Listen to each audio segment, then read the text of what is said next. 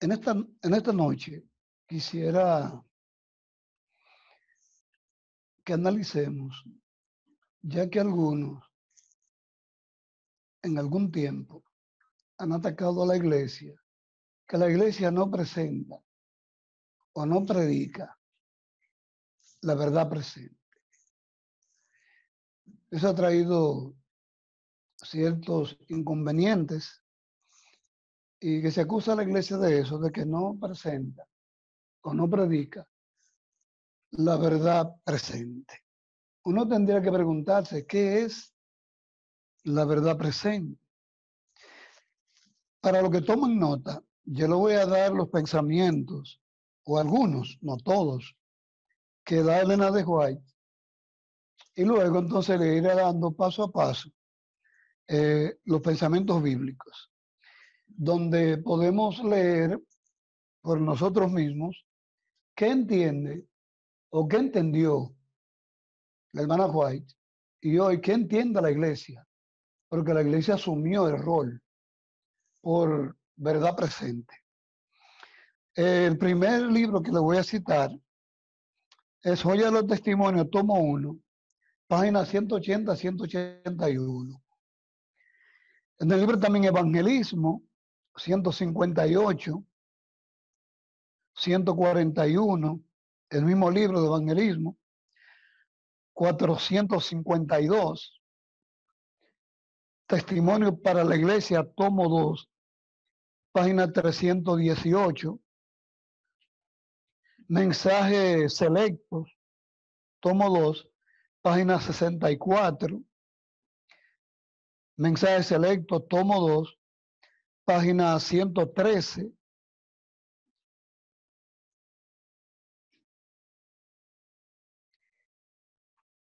Página 99. Testimonio para los ministros, página 119. Y el último pensamiento de ella, que le voy a dar, Consejo sobre Salud, página 353. Página 353. Consejo sobre Salud.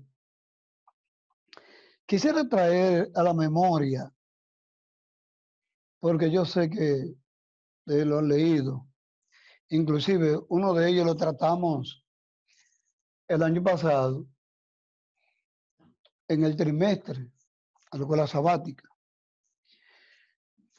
La iglesia sigue el ejemplo de su maestro, ya que Cristo dijo, ejemplo os he dado para que como yo hice, vosotros también hagáis. El primero que le quiero presentar es la historia de Simón que le llaman Simón el leproso, que ya no era leproso, cuando Cristo estuvo en la cena, estuvo en su casa. Este señor, cuando observó que María estaba haciendo lo que nosotros sabemos que dice en la Biblia, los cuatro evangelios mencionan esa historia de ella. Él dijo, si este hombre fuera profeta, si él fuera profeta, supiera que esta es una mujer pecadora. Oigan, algo duro. Él pensó, el maestro, como es Dios, se enteró de lo que estaba pensando o diciendo Simón. El maestro mira a Simón y le dice, Simón, hermanos míos, cuando Simón escuchó su nombre, Simón dijo, tierra, trágame. Nosotros sabemos que lo más dulce que tiene un ser humano en esta tierra es su nombre. A nadie le gusta que lo llamen por otro nombre. El otro día alguien me dijo Juan y yo, Juan, mi nombre es Ramón Mejía. Todo el mundo ahorita que le mencionan por su nombre. Pero en ese momento cuando Simón escuchó que el Señor le dijo, mencionó su nombre, Simón. Wow. Y entonces el maestro dice, mira Simón, yo vine a tu casa, tú no me lavaste los pies, tú no me diste agua, tú no hiciste aquello. Sin embargo, ella ha preparado mi cuerpo para la sepultura. ¿Qué quiero decirle? Simón sabía lo que él había hecho con María, pero Cristo ahí no lo denunció.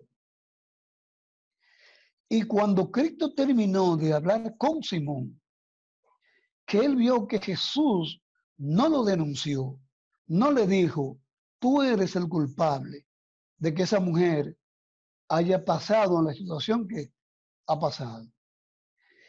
Se cuenta o se dice, se escribió que en ese momento Simón abrió su corazón y de verdad se convirtió al Señor Jesús. Cristo no lo denunció. Cristo no lo humilló. Le ganó el corazón.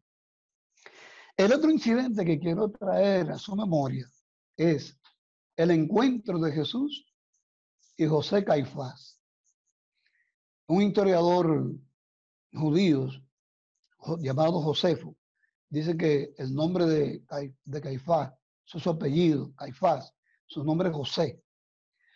Cuando ellos se encontraron, Cristo, con una mirada profunda, leyó la vida de Caifás.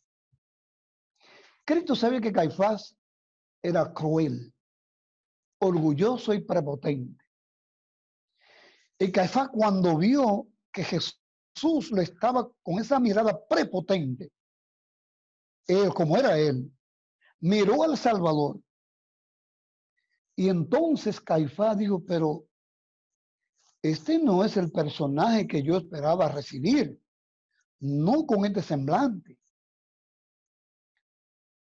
Y entonces Caifás, aturdido por la mirada del Salvador, como que se dio cuenta que el Señor Jesús le estaba leyendo su vida, que él era un libro abierto para ese ser que estaba ahí delante de él. Entonces, él le dijo, dinos si tú eres el Cristo. El Señor le dijo, tú lo has dicho. Y desde ahora veréis al Hijo del Hombre viniendo a las nubes de los cielos, sentado a la diestra de la majestad del Padre. Óigame, eso Ahora Caifás pensó, óyeme, nosotros sabemos que Caifás era saduceo, que ellos no creen en la resurrección, ellos no creen en ángeles ni en juicio. Pero en ese momento, el Espíritu Santo trabajando con Caifás, Caifás como que se vio frente al tribunal de Cristo.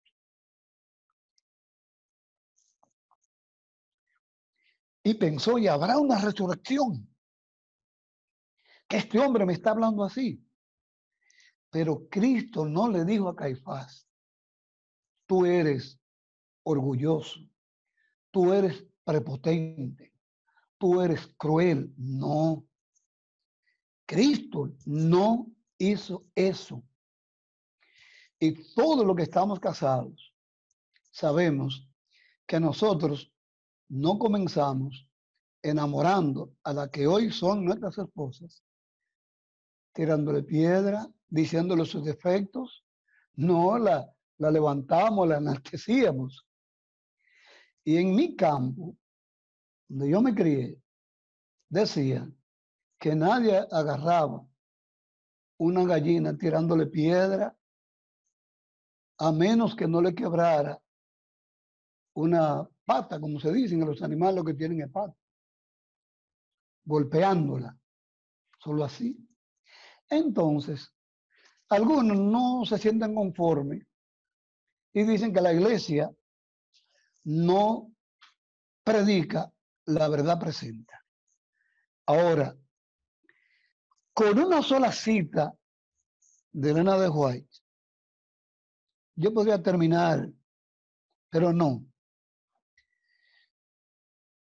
Vamos a ir dándole paso a paso. ¿Qué entiendo? ¿Qué entendió Elena de White por verdad presente y que entienda la iglesia hoy. Yo sé que ustedes están claros, solo para recordarlo, porque todavía nos encontramos con algunos Él nos dice, no, porque la iglesia no está predicando la verdad presente. Y más en estos días, en estos tiempos, ¿verdad? Los tiempos que está el mundo, el mundo eh, está hoy atemorizado. Y alguien me mandó un mensaje diciéndome, Pastor Mejía, el mundo es como faraón, le teme a las plagas, pero no le teme a Dios. Así están. Por lo cual tendremos que ser muy cautos, muy cuidadosos, muy equilibrados con lo que nosotros vayamos a presentar. Ahora, ¿qué entendemos nosotros por verdad presente? Bueno, la Biblia dice que Dios es el creador de los cielos y de la tierra, de todo lo que existe, menos del, del mal, del pecado. La iglesia sostiene eso porque la Biblia lo dice. Y el hermano Juan dice que es verdad presente. Número dos, la concepción sobrenatural del Hijo de Dios. Eso es verdad presente. Es verdad presente. Que Jesús vino a esta tierra como un bebé, como un niñito desvalido, y nació en Belén. Los ángeles cantaron. Satanás se, horrorizó. Óigame. Y Dios ama tanto al ser humano que en verdad manda a su Hijo. Los ángeles también se maravillaron. Los mundos no caídos en pecado se maravillaron. Eso es verdad presente. Que Jesús nació como un bebé. Número tres, su vida inmaculada. Su vida sin pecado. No le estaba dando los textos bíblicos. Bueno, de la primera Génesis 1.1, Mateo 2.1 al 15 y Lucas 2.1 al 20, de su concepción o nacimiento, o nacimiento, ¿verdad? A esta tierra. Ahora, su vida inmaculada, su vida sin pecado. Gloria a Dios. Hebreos 4.15, Hebreos 7.26 y Primera de Pedro 2.22. Dicen que Jesús no pecó. Hermano, y podemos decir así, aleluya, gloria a Dios. Ahí está nuestra esperanza. Ahí está nuestra esperanza, que tenemos un Salvador sin pecado. Satanás hizo todo lo que estaba a su alcance, pero no, falló. Falló sin pecado no fue hallado engaño en su boca. Número cuatro, la iglesia predica que Jesús fue divino y humano. Fue Dios, es y será por siempre. Y también llevará la naturaleza humana. Siempre estará esa naturaleza humana como un recuerdo de nuestra redención. Eso es verdad presente. Saber que Dios se hizo hombre sin dejar de ser Dios. La iglesia predica eso. Y eso es verdad presente. Porque si nosotros, quizá los muchachos que van a las universidades, se encuentran, pues, saben cómo dicen algunos por ahí, o, leen algunos libros de algunos teólogos, eh, dicen que Jesús no fue no es Dios, sí, Jesús es Dios en todo el sentido de la palabra. Número cinco, su muerte fue vicaria, tomó mi lugar. Yo tenía que morir eternamente. Y Pablo hizo eco de eso. Dice, Cristo murió por los pecadores, los cuales yo soy el primero. Y hoy cada uno de nosotros puede decir lo mismo. Que somos, el primero, somos los primeros su muerte vicaria. La iglesia predica eso. Por eso la iglesia, ¿sabe? No, celebra como celebran los demás la, Semana Mayor o Semana Santa, que sabemos que de Santa no tiene ni la S, ni de Mayor, no, porque sigue siendo de siete días. Pero sí, la iglesia aprovecha eso y hace énfasis en su muerte, en su muerte vicaria. Número seis, la iglesia adventista predica que Cristo está vivo. Cristo está vivo. Y le voy a dar por lo menos cinco evidencias del libro de Mateo. Una del capítulo 27 y cuatro del capítulo 28, que Cristo está vivo. Cristo resucitó. La primera es el testimonio del ángel a las mujeres. Yo sé que ustedes buscan a, Jesús, el que fue crucificado, no está aquí. Y yo digo que la muerte dijo, no lo pude retener. Y el sepulcro dijo, este no es su lugar. Número dos, de que Cristo está vivo. La aparición de Cristo a las mujeres. 28, 9 y 10 del libro de Mateo. Número 3, el testimonio de los soldados, que aunque hicieron ahí un, permítanme decir, un cambalache, una falsa, una falsa, una mentira, se vendieron, se vendieron, pero ni ellos mismos se lo creyeron, porque quedaron con vida por la misericordia de Dios. El testimonio de los soldados, 11 y 15, todo el capítulo 28, 11 al 15, testimonio de ellos. Número 4, cuarta evidencia, la reunión de despedida en Galilea de nuestro Salvador con sus discípulos. 16 al 20. 16 al 20. Ahí vemos eso. Y la número 5, la número 5, Mateo 27, 52. Los que salieron de la tumba cuando Cristo resucitó y fueron y dieron testimonio y dijeron, está vivo. Gloria a Dios. Eso en el libro de Mateo. Que si vamos a Marcos, Lucas y Juan, pero solo para que veamos que la iglesia sigue predicando que Jesús resucitó.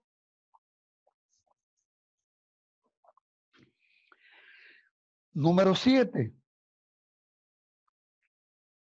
Él es nuestro único intercesor o abogado ante el Padre. Es el único. No hay otro. Nosotros no reconocemos a otro, ni a otra. Jesús es nuestro abogado. Primera de Juan 2.1. Jesús es nuestro abogado. Es el único que puede, porque Él no pecó. Él no pecó. Por eso puede ser nuestro abogado. Y está vivo. Y además es nuestro amigo. Ese es intercesor.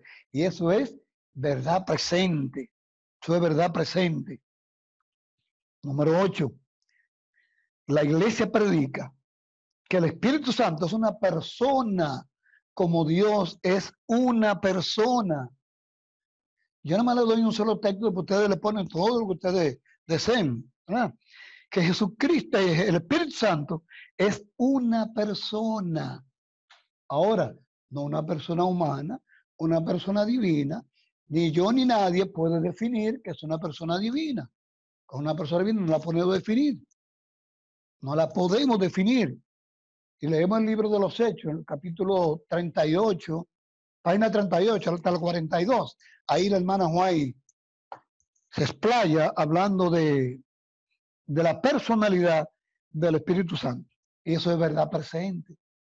Decir que el Espíritu Santo es una persona, que es, eh, él, él es el representante de nuestro Señor Jesucristo en esta tierra. Él es. Y Él es que convierte los corazones, Él es que cambia a los seres humanos. Entonces, es la iglesia, sigue diciendo que el Espíritu Santo es una persona. Juan 14, 16 al 17, el representante de Cristo. Número 9, la vigencia de su santa ley de amor y libertad, incluyendo el cuarto mandamiento, el sábado. Estamos claros que el sábado es el día de reposo. Mandamiento registrado en Éxodo 23 al 17. La iglesia predica eso y eso es verdad presente. Santiago 2, 10 al 12. La ley de amor y de libertad. ¿Por qué estamos nosotros hoy aquí? ¿Por qué? Porque obedecemos la ley. No nos salvamos por guardar la ley, no. Nuestro Salvador es Cristo. Ah, pero sí me puedo perder. Claro, porque Satanás es el primero que le, dice al Señor, mira, eso no puede ir porque violó tu ley. Ahora, yo guardo su ley, guardamos su ley no para salvarnos, porque ya somos salvos, porque ya alguien pagó la deuda que yo tenía. Número 10, la Biblia, incluyendo así Nuevo y Antiguo Testamento, uno la tapa del otro. Eso es verdad presente. La Biblia es la palabra de Dios. Eso es verdad presente. El libro que no pasa de moda. Y como dicen por ahí, mientras más antiguo, mucho mejor. Hoy leí un, un libro donde se está recomendando que la Biblia es un libro cualquiera. No, no, no, no. No es un libro cualquiera. La Biblia es la palabra de Dios. Si hoy nosotros no estamos en un limbo, si hoy nosotros no estamos perdidos, si hoy nosotros sabemos dónde estamos, es por la Biblia. Es por la Biblia, ¿verdad? Y por el regalito que Dios nos hizo. Si así lo puede decir, el gran regalo de los libros de, Elena de White. No creemos que los libros de Elena de White están por encima de la Biblia. No. Ella misma dijo, la palabra de Dios es la luz mayor. Mis libros, luz menor. Número 11. Bueno, déjenme darle algunos pensamientos. Ustedes lo tienen, pero para dárselo. Juan 17, 17. Juan 8, 32, que fue la lectura bíblica. Juan 5, 39. Y 1 Timoteo 3, 15 al 16. ¿Verdad? Número 11. El santuario celestial. La iglesia adventista predica que hoy tenemos un santuario en el cielo, donde está Cristo que intercede por nosotros. Apocalipsis 15, 5 al 8, el libro de Hebreos. Y la hermana White, en el libro Obreros Evangélicos, en la página 318, dice ella, el santuario, su plataforma en justicia y verdad. Oiga eso, que es algo justo que tenemos un santuario y que es una verdad grande que tenemos un santuario. Así que hermano, la iglesia adventista predica que tenemos un santuario en el cielo, donde está Cristo que intercede por nosotros. Eso es verdad presente, número 12. La terminación del tiempo de gracia. Por eso predicamos de las diez vírgenes, las diez vírgenes y otros, eh, otras parábolas que hay en el libro de Mateo, de la, también las diez vírgenes, cinco prudentes y cinco padres. La prudente guardaron a seis. Las demás no guardaron. Cuando volvieron ya la puerta estaba cerrada. La terminación del tiempo de gracia. No sabemos cuándo será. Ahora sí sabemos que estamos cerca. Y lo que estamos mirando y lo que se avecina nos va diciendo que el tiempo de gracia está a punto de terminar. La iglesia sigue predicando eso. Número 13, la segunda venida de Cristo. La piedra de toque. ¡Wow! Mi hermanos, será base de todas nuestras doctrinas. La segunda venida de nuestro Señor Jesucristo. Juan 14 del 1 al 3. Óyeme, mi hermano, vivimos y nos gozamos en la segunda venida de nuestro Salvador. Eso no es una utopía, no, hermano. Eso no es una esperanza vana, no, no, no. Eso es una promesa. Y yo creo que la promesa más antigua que hay, la segunda venida de nuestro Salvador. Número 14, que el hombre es mortal. Nosotros no somos inmortales, ni tenemos un alma inmortal. La Biblia dice en Romanos 2.7 que aspiramos a ser inmortales. Cuando Cristo venga y nos transforme, ahí sí. Primero en Corintios 15 dice que somos mortales y que seremos vestidos de inmortalidad. Segundo Corintios 5, 4 por igual, Romanos 8, 11 y Romanos 1, 23, que somos mortales. Ahora, llegaremos a ser inmortales. Eso sí. Esa es la promesa de nuestro Salvador. Que no moriremos. Cuando Él venga a buscarnos por segunda vez, no moriremos. la iglesia predica eso. Y número 15, hablamos de cielo nuevo y tierra nueva. La iglesia no dice que Dios se va a tomar seis días como lo hizo con este planeta ahora. No. La iglesia habla de una transformación del cielo y de la tierra y que será como nuevo. Como usted tiene un carro y usted lo lleva al taller de sabodero y pintura y cuando sale le dice a la gente, oye, pues su carro está nuevo. Un ejemplo débil, ¿verdad? Por poner un ejemplo, un ejemplo débil a lo que será la transformación del cielo y, y de la tierra. Isaías 65, 17 habla de cielo nuevo y tierra nueva. Isaías 66, 22 y 23 habla de cielo nuevo y tierra nueva. Y guardaremos el sábado de Jehová. Segunda de Pedro 3, 13 habla de cielo nuevo y de tierra nueva. Y Apocalipsis, el último libro de la Biblia, 21 del 1 al 5, habla de cielo nuevo y tierra nueva. Y entonces, algo que siempre he notado, el apóstol viene enumerando que no habrá llanto, clamor, ni dolor, ni enfermedades, ¿eh? sí, ni muerte. Óigame, ni muerte. Entonces, la iglesia predica eso. La iglesia predica eso. 16. Y el último que le voy a dar, ustedes podrán buscar más porque tenemos 28 doctrinas. Y la hermana Juan dijo, las doctrinas que tenemos son verdad presentes. Y solo le di 16. Somos salvos por gracia. Mi hermano, nosotros no tenemos nada que ofrecer para entrar al reino de los cielos. Porque cuando le damos el corazón o la mente a nuestro Dios, es apoyado en el Espíritu Santo, que si no fuera por él no podemos, ni siquiera eso nosotros podemos.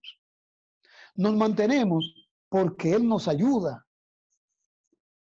Entonces, las acusaciones que le hacen a la iglesia son falsas. Mi hermano, esta iglesia predica la verdad presente. Ahora, la iglesia no va a herir corazones. La iglesia no va a cambiar su estilo de predicación. La iglesia llama al pecado por su nombre. La iglesia está como un puente para llevar a los seres humanos a los pies del Salvador, no hiriéndole el corazón. La iglesia va a señalar los errores de cada individuo, no importa la altura, no importa la posición que tenga. No, no importa esa posición, pero no le va a herir el corazón. Le va a presentar a Jesucristo como el Salvador del mundo. Cuando se nos diga que tenemos un intercesor aquí en la tierra, la iglesia va a decir que no. Y la iglesia somos nosotros, los seres humanos, los que militamos. Si no, nuestro intercesor está en el cielo. Y le diríamos, ¿saben por qué? Nosotros queremos el que en el cielo, porque se no muere. Él se vive eternamente y para siempre. Yo no hago nada con, con intercesor terrenal. Nosotros queremos uno celestial, pero no lo va a herir. Porque esas son las instrucciones que tenemos de nuestro Señor Jesucristo y su ejemplo. Hago un llamado, mis amados, cuando salgan esas voces, que la iglesia no predica la verdad presente, como yo le dije, así termino. Con un solo pensamiento de Elena de White, yo no le dije nada nuevo. Lo único que hice fue recordarle. Yo hubiese podido terminar porque ella dijo, las doctrinas que tenemos, cuando ella estaba no tenía, no tenía la 28, puedo decir, pero la que tenía en ese tiempo, las doctrinas que tenemos son verdad presentes. Y, esa, y nosotros tenemos la, que, la de su tiempo y la que se fueron agregando, que son todas bíblicas y han sido comprobadas científicamente que son bíblicas. Que Dios me le bendiga y que nos encontremos muy pronto en la Canaán celestial. Rey Mejía ahora va a tener la oración final.